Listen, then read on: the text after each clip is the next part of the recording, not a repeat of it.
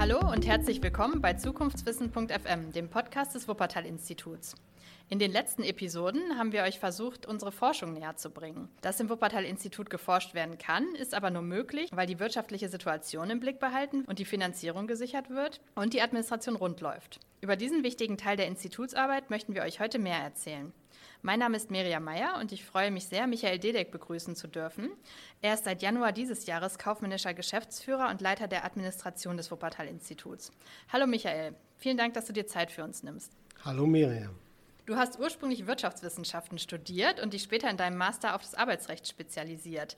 Das klingt oberflächlich erst einmal ein wenig trocken, aber wenn man dich über deine Arbeit sprechen hört, merkt man, dass es alles andere als langweilig ist und dass du förmlich für deinen Bereich brennst. Wie bist du dazu gekommen, dich für dieses Studium zu entscheiden? Und hattest du dir damals schon vorgestellt, später an einem Forschungsinstitut zu arbeiten?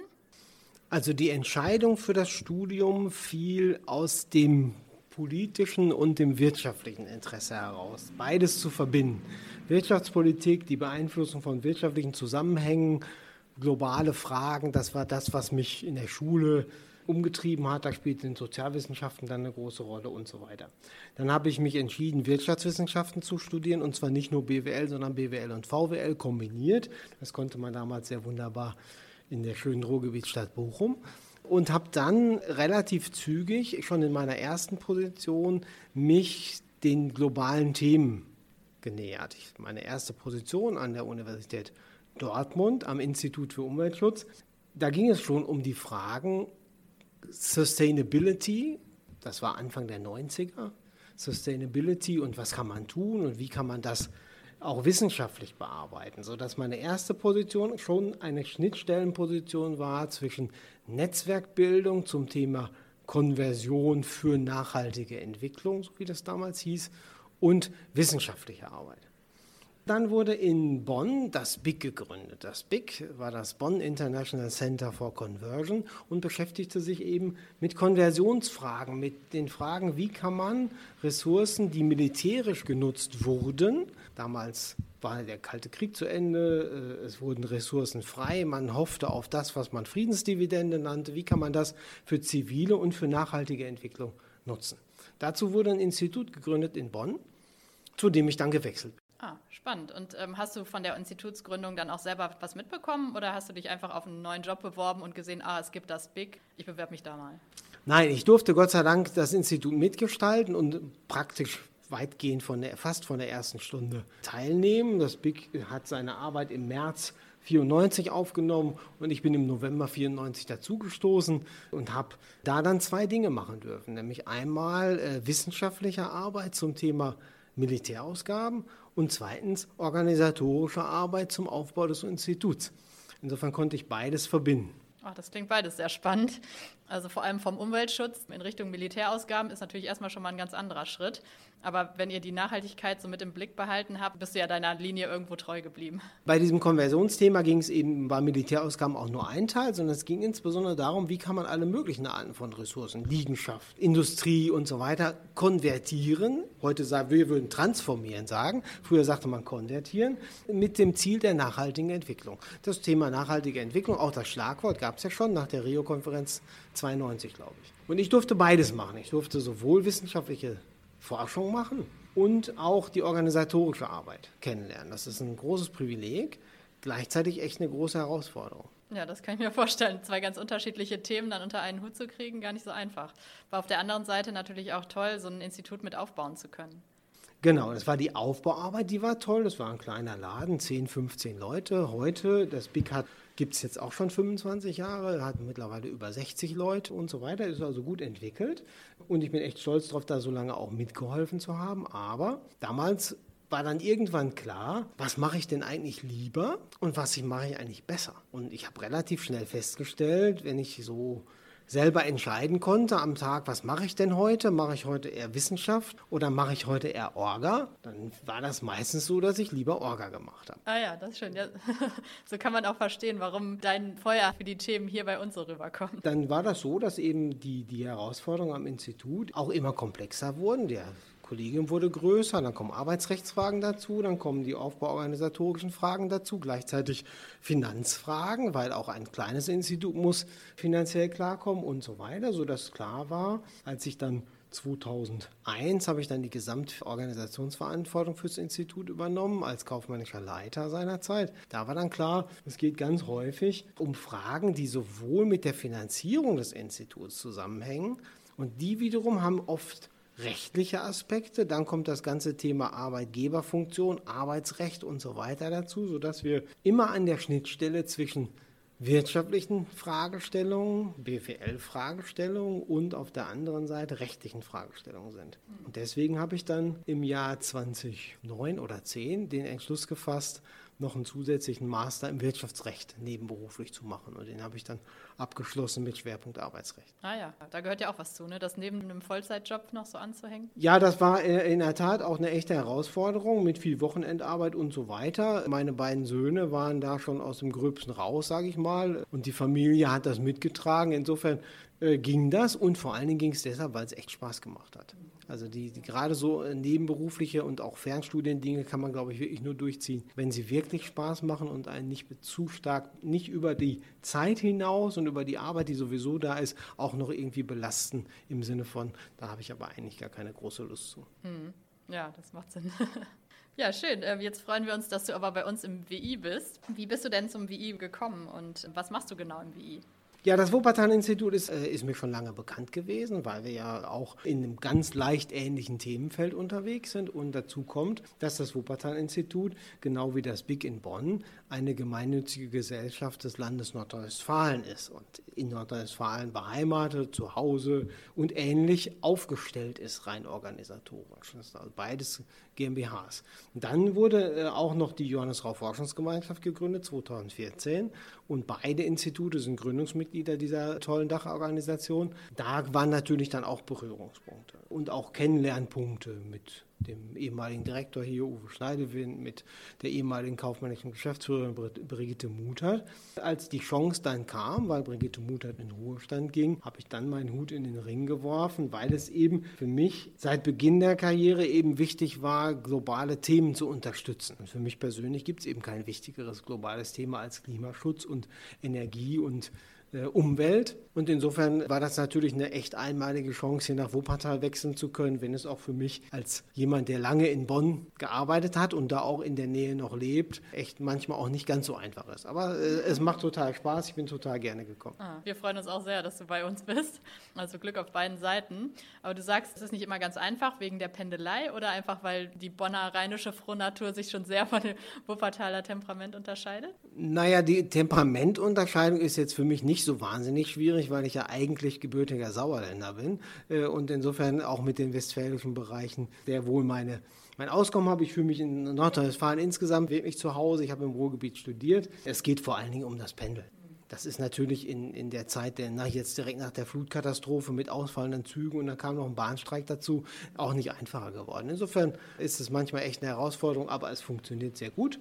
Äh, es funktioniert natürlich auch deshalb gut, weil wir auch, ich sag mal, IT-strukturell hier in Wuppertal sehr gut ausgerüstet sind, auch da moderne Arbeitsbedingungen haben, äh, mobiles Arbeiten ermöglichen und so weiter. Ja, wunderbar, das ist schön.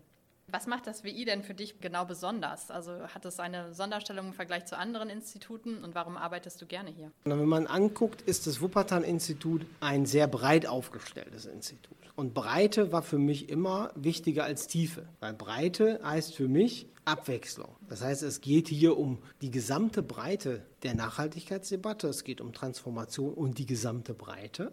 Es geht auf der anderen Seite um die gesamte Breite der möglichen Projekte, nämlich von der Förderung eines Ministeriums, zum Beispiel des Forschungsministeriums, bis zum Auftrag für ein echtes Unternehmen, wie zum Beispiel ein Unternehmen der Grundstoffindustrie. Insofern ist es auch da sehr breit. Dazu kommt noch, dass es eben, dass die Themenfelder breit sind, von Finanzen bis Recht.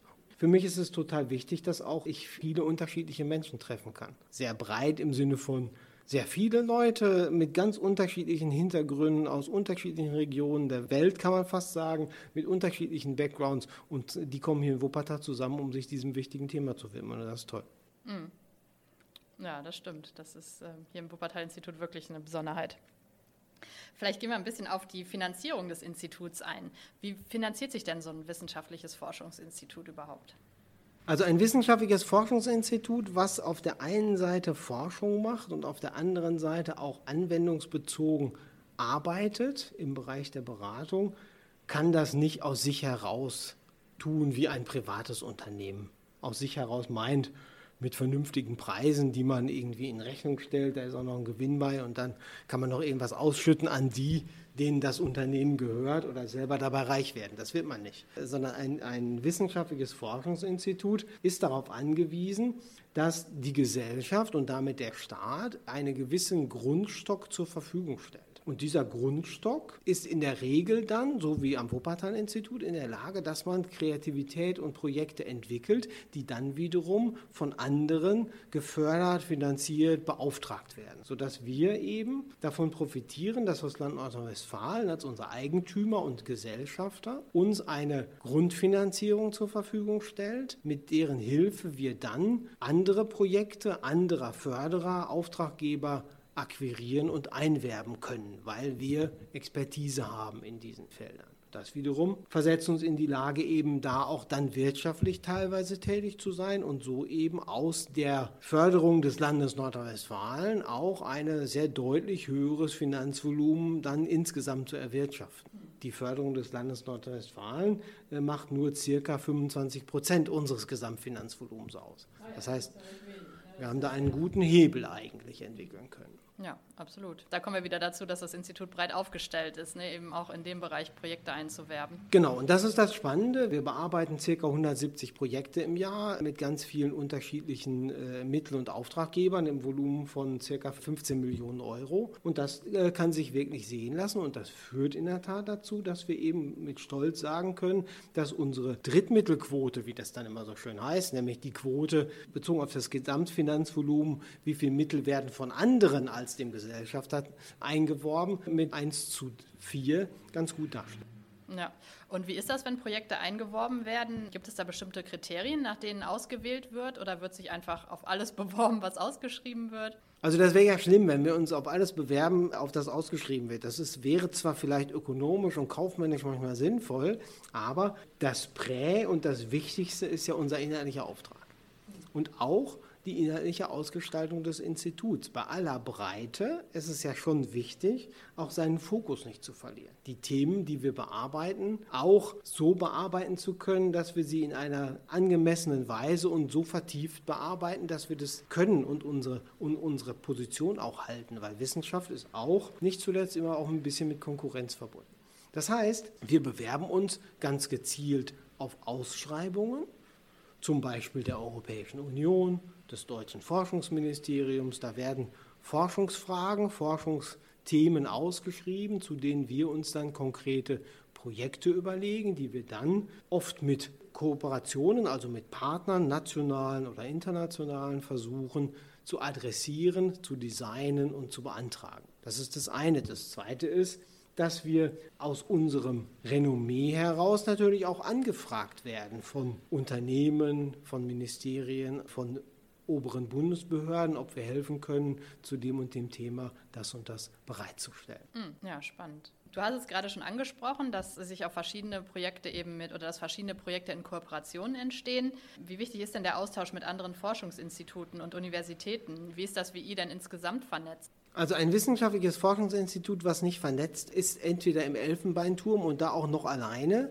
und kann dann eventuell wie Rapunzel versuchen, die Haare vom Dings runter und mal zu gucken, was passiert. Es wird nicht funktionieren. Das heißt, heutzutage oder eigentlich schon sehr, sehr lange ist vernetzte Forschung, Zusammenarbeit das A und O, weil man erstens nicht alle Fachexpertisen im eigenen Institut abbilden kann, manchmal auch nicht abbilden will. Und zweitens, weil natürlich Regionalkenntnisse teilweise dazukommen oder eben Fachexpertisen von Instituten, von Partnern, von Personen, die einen ergänzen, auch im Sinne der interdisziplinären Forschung, fächerübergreifend, nicht so stark an den Disziplinen orientiert oder sogar der transdisziplinären Arbeit, wenn es eben darum geht, nicht nur wissenschaftlich zu arbeiten, sondern auch mit Akteuren vor Ort, mit dem, was heutzutage immer Stakeholder heißt, also mit Unternehmen, mit Kommunen, mit all denen, die am aktiven Prozess beteiligt sind, um eben dann den bestmöglichen Impact, wie wir das nennen, nämlich den wirklichen Einfluss auf das wirkliche Leben maximieren oder besser erhalten zu können.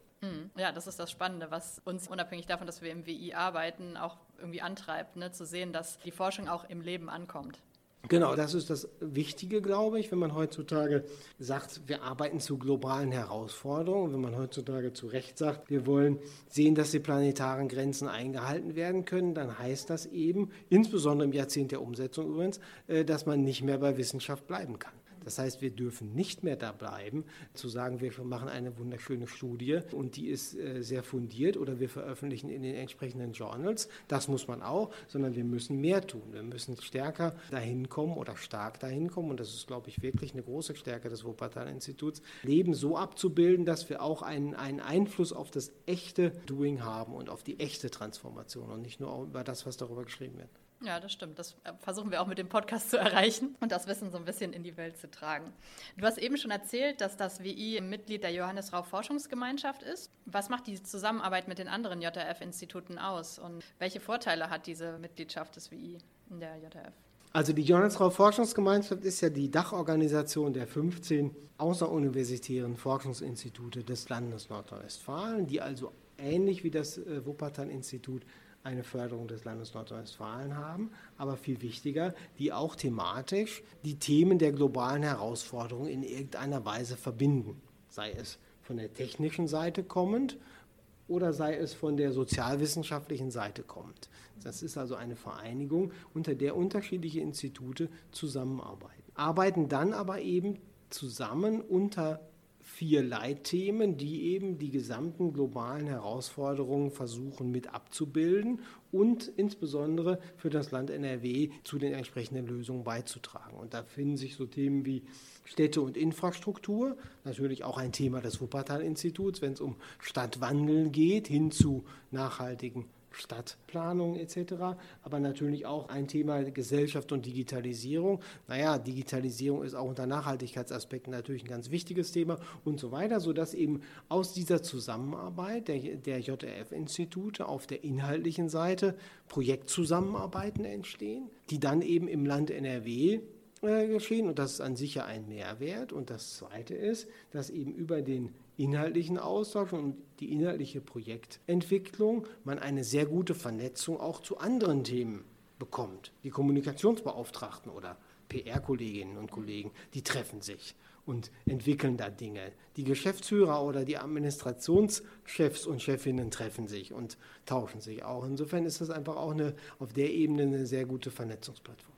Mhm. Ja, das kann ich auch persönlich bestätigen, da wir im Moment versuchen, die Gleichstellungsbeauftragten der Institute, die, die vorhandenen jedenfalls, zusammenzuführen. Genau, und da ist es einfach super, wenn man voneinander profitieren kann und nicht jeder das Rad neu erfindet. Ja, absolut. Du hast jetzt gesagt, 2014 wurde die JF gegründet. Hast du das Gefühl, gut, zu der Zeit warst du noch im BIG, aber hast das da ja auch miterlebt, hast du das Gefühl, dass sich dadurch die Institutsarbeit in irgendeiner Weise verändert hat? Ja, die hat sich, hat sich in gewisser Weise teilweise nochmal professionalisiert, weil natürlich man voneinander profitieren kann und auch von der Arbeit der Geschäftsstelle der Johannesrau Forschungsgemeinschaft profitieren kann, die auch einiges auf die Beine stellt. Dann hat sie sich ich sag mal, die Schlagkraft, ein bisschen blödes Wort, aber die, ich sag's mal so, die Schlagkraft der Institute gegenüber den Mittelgebern und insbesondere auch dem Land Nordrhein-Westfalen ist natürlich auch gemeinsam ein Wert an sich. Ne? Und ist, gemeinsam steht man zu gewissen Fragen, die alle Institute betreffen, dann wiederum auch im politischen Diskurs insgesamt besser da als vielleicht jedes Institut für sich alleine. Mhm. Ja, also eine gute Sache, dass die JF gegründet wurde. Welchen Platz nimmt das WI denn als nicht-universitäres Institut in der Forschungslandschaft insgesamt so ein? Die außeruniversitären Forschungsinstitute sind besonders wichtig, wenn es darum geht, Projekte zu bearbeiten und wissenschaftliche Fragestellungen arbeiten, die wirklich in der Praxis münden. Das können die Universitäten durch Ausgründung und Technikorientierung und so weiter auch relativ gut an der Stelle, aber gerade im Bereich der nicht technischen Fragen ist außeruniversitäre Struktur nach meiner Erfahrung eigentlich ziemlich gut weil es da schon viele Projektarten gibt, die Beratungskomponenten haben, die Transformationskomponenten haben, die Implementierungsaspekte berücksichtigen, die an Universitäten schwieriger anzusiedeln sind. Das Zweite ist, dass außeruniversitäre Forschungsinstitute einen viel besseren Raum bieten für interdisziplinäre Zusammenarbeit. Nicht so sehr in Disziplinen und Gebäudekomplexen zu denken, sondern wirklich auch über die Grenzen hinweg zusammenzuarbeiten. Ich glaube, das ist an uni außeruniversitären Forschungseinrichtungen ganz besonders gut möglich. Ja, das klingt gut. So ein bisschen mehr Flexibilität. Und dann vielleicht noch, noch ein letzter Punkt ist, dass auch als Partner für Förderer und Mittelgeber und auch als Auftraggeber außeruniversitäre Forschungseinrichtungen, insbesondere wenn sie als GmbH aufgestellt sind, flexibler reagieren können und doch viele Möglichkeiten haben, die eine Universität in ihrer großen Bandbreite, die ja viele Fächer abdecken muss und so weiter, nicht hat. Ganz, davon, ganz nicht davon zu reden, dass ich fest davon überzeugt bin, dass auch Administration in außeruniversitären manchmal etwas einfacher funktioniert als in großen Zusammenhängen der Uni. Apropos Administration, in den letzten Jahren ist das Wuppertal-Institut immer weiter gewachsen. Haben sich dadurch auch die Herausforderungen beim administrativen Management der Projekte erhöht? Kannst du das einschätzen, obwohl du ja jetzt noch nicht so lange hier bist? Wachstum an sich erschwert das nicht unbedingt. Das Wachstum an sich ist eher ein quantitatives Problem. Die Ökonomen sagen, ist ja alles skalierbar. Ja, das heißt, wenn ich ein Drittmittelmanagement habe, was mit drei Personen 20 Projekte macht, naja, dann kann ich vielleicht mit sechs Personen nicht die doppelte Zahl, sondern vielleicht sogar ein paar Projekte mehr managen, weil ich eine gewisse Economies of Scale da realisieren kann. Also da rein quantitativ sehe ich das Ganze nicht so problematisch. Was ich problematisch finde, ist, dass die Vorgaben der Mittelgeber und gerade der, der öffentlichen Förderer oft in den letzten Jahren noch wieder komplexer geworden sind, als sie vielleicht vor fünf, sechs, sieben Jahren. Das heißt, entgegen dem, was alle sagen, nämlich Entbürokratisierung, ent, äh, nehme ich teilweise, gerade bei öffentlichen Mittelgebern, doch eher die Tendenz zu mehr Bürokratisierung. Hm. Hast du eine Idee, woran das liegen könnte? Das liegt meines Erachtens daran, dass politisch teilweise einfach nicht gewollt ist, Zuwendungsempfänger, so heißt das dann, ne, die, äh, Institutionen, die öffentliche Gelder verwalten, dass der Kontrollwillen, den es natürlich zu Recht gibt, weil es am Ende des Tages Steuer, Steuergelder, aber da äh, das teilweise sehr, sehr weit getrieben wird. Ja, interessant. Das zu hoffen, dass sich das in den nächsten Jahren noch mal ein bisschen verbessert. Ja, ich würde mir wünschen, dass man eben die Freiheitsgrade ein bisschen erhöht. Dass man also nicht zu sehr mit einem reinen Haushalts Blick darauf guckt, sondern dass man einfach die Kreativität und den Erfindungsgeist und auch die Implementierungskraft der Institute im Grundsatz unterstützt. Dazu kommt auch noch, dass man das natürlich auch bedeutet, dass Projekt immer alles ist, sondern wir brauchen eine Grundstruktur. Das heißt, wir brauchen, auch das Wuppertal-Institut braucht ganz dringend eine Grundfinanzierung, aus der heraus es dann seine Projekte entwickeln kann. Weil, ich sagte es anfangs ja, wir können nicht auf dem freien Markt versuchen, äh, entsprechende Preise zu erzielen. Deswegen bedarf es einer guten Grundausstattung und die ist Gott sei Dank oder dem Land NRW sei Dank die Wichtigkeit des Instituts anerkennt in den letzten Jahren vom Land NRW wirklich auch positiv aufgenommen worden. Das ist natürlich gut zu wissen. Unabhängig von der Grundfinanzierung geht es natürlich auch darum, möglichst viele Auftraggebende zu haben. Wichtig ist aber dabei auch die Unabhängigkeit und die Neutralität des Instituts zu wahren, denn nur so kann Forschung weiterentwickelt werden. Wie siehst du das? Sollte möglichst auf viele Auftraggebende gesetzt werden, um eine Unabhängigkeit der einzelnen Auftraggebenden zu vermeiden? Also ist der Ausbau eines breiten auftraggebenden Portfolios das Ziel des Wuppertal-Instituts? Also Breite an sich ist da kein Selbstzweck. Es geht wirklich darum, Diversifikation der Mittelgeber so weit zu treiben, dass eben genau diese Abhängigkeit von einem oder von einer Handvoll oder auch von 15 nicht gegeben ist. Um die Neutralität zu erhalten, das ist richtig, aber auch natürlich um die, ich sag mal, die kaufmännische Volatilität also die Angreifbarkeit, die Reaktionsfähigkeit, wenn mal ein Markt nicht mehr so gut funktioniert, wenn ein Mittelgeber plötzlich keine Förderungen mehr gibt oder Aufträge gibt, um da nicht in äh, schwieriges Fahrwasser zu kommen. Insofern ist es wichtig, verschiedene Kategorien von Projekten zu haben und da haben wir eben die Projekte, die mit Förderung von der öffentlichen Hand passieren, vom Forschungsministerium, vom Umweltministerium, aber wir haben eben auch Förderungen, die von Landesministerien gefördert äh, werden oder vom Umweltbundesamt oder bis hin zu Aufträgen der Industrie oder auch Aufträge von Kommunen. Insofern haben wir da ein relativ breites Portfolio und das ist wichtig. Innerhalb dieser verschiedenen Portfolio muss man natürlich auch sehen, dass man nicht zu sehr auf einzelne Mittelgeber setzt. Im WI wird sehr ausgeprägt auch auf internationaler Ebene geforscht. Wie wichtig ist die internationale Forschung und wie ist das Verhältnis zwischen nationaler und internationaler Forschung im Wuppertal-Institut? Also die internationale Forschung war schon lange wichtig und wird immer wichtiger. Der internationale Austausch im Bereich der Wissenschaft ist allein inhaltlich wichtig, aber da können viele Kolleginnen und Kollegen im Haus sehr viel besser darüber berichten als ich. Aber es ist natürlich auch wichtig, international aufgestellt zu sein in Bezug auf das Projektgeschäft. Das heißt, EU-Projekte sind enorm wichtig. Es ist wichtig, Projekte in internationalen Partnerschaften zu machen mit internationalen Kolleginnen und Kollegen, zum Beispiel anderen außeruniversitären Einrichtungen in anderen Ländern, mit anderen internationalen Universitäten. Und da sind wir eigentlich relativ gut aufgestellt, weil wir über die Art der Projekte sowieso in vielen Ländern dieser Welt unterwegs sind und arbeiten und dabei natürlich auch unsere Netzwerke schmieden können, die dann für die nächste Kooperation und eventuell für ein gemeinsames Projekt dann Früchte tragen können. Ja, spannend. Da sind wir jetzt wieder beim Netzwerken. Denn ähm, das Wuppertal-Institut ist ja hier vor Ort, nur in Berlin und in Wuppertal. Aber ähm, wie können internationale Projekte trotzdem funktionieren? Ich nehme an, da geht es wieder um Kooperationspartnerinnen und um Netzwerke insgesamt. Ja, und internationale Forschung passiert natürlich durch, teilweise durch Spezialisierung, also durch die Arbeit, die komplementär zueinander ist, wo ein Institut in einem äh, anderen Land eben genau die Expertise einbringt, die man nicht hat, und man dann zusammenarbeitet. Und zusammenarbeiten kann heißen, man macht Forschungsarbeit vor Ort gemeinsam und trifft sich wirklich, heißt aber natürlich heutzutage auch sehr viel, man arbeitet virtuell zusammen. Das haben wir ja unter Corona und eigentlich schon vorher noch mehr gelernt, als wir eigentlich wollten. Aber das wird natürlich was sein, was, was weitergeht und was positiv ist. Mhm. Also vielleicht zum Abschluss, wenn du sagst, dass auch noch weitergeht, glaubst du, dass das WI in der Zukunft noch internationaler werden wird? Ich hoffe das. Äh, ich hoffe das äh, in zweierlei Hinsicht, weil es einerseits Wichtig ist, die globalen Herausforderungen nicht zu versuchen, national zu betrachten. Das ist die eine Seite. Und deswegen sind natürlich internationale Kooperationsprojekte eigentlich mehr oder weniger gesetzt. Und das Zweite ist aber auch, weil das Institut als Institut und wir als Kolleginnen und Kollegen von internationalem Austausch natürlich auch nur profitieren, weil das einfach den Blick dann weitermacht und wir insgesamt, glaube ich, in unserem Feld einfach nur so gut aufgestellt sein können, wenn wir den Austausch suchen mit anderen Fächern, mit anderen Kulturen auf dem internationalen Weg.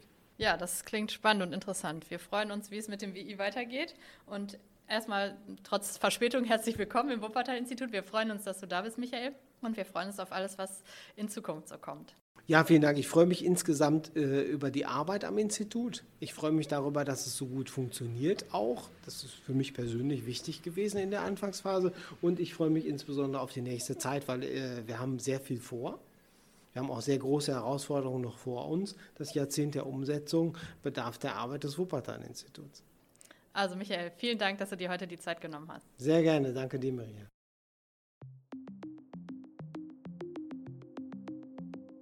Das war eine Episode des Podcasts Zukunftswissen.fm des Wuppertal-Instituts. Alle Episoden des Podcasts und noch viele weitere Informationen zur Nachhaltigkeitsforschung am Wuppertal-Institut findet ihr unter www.zukunftswissen.fm.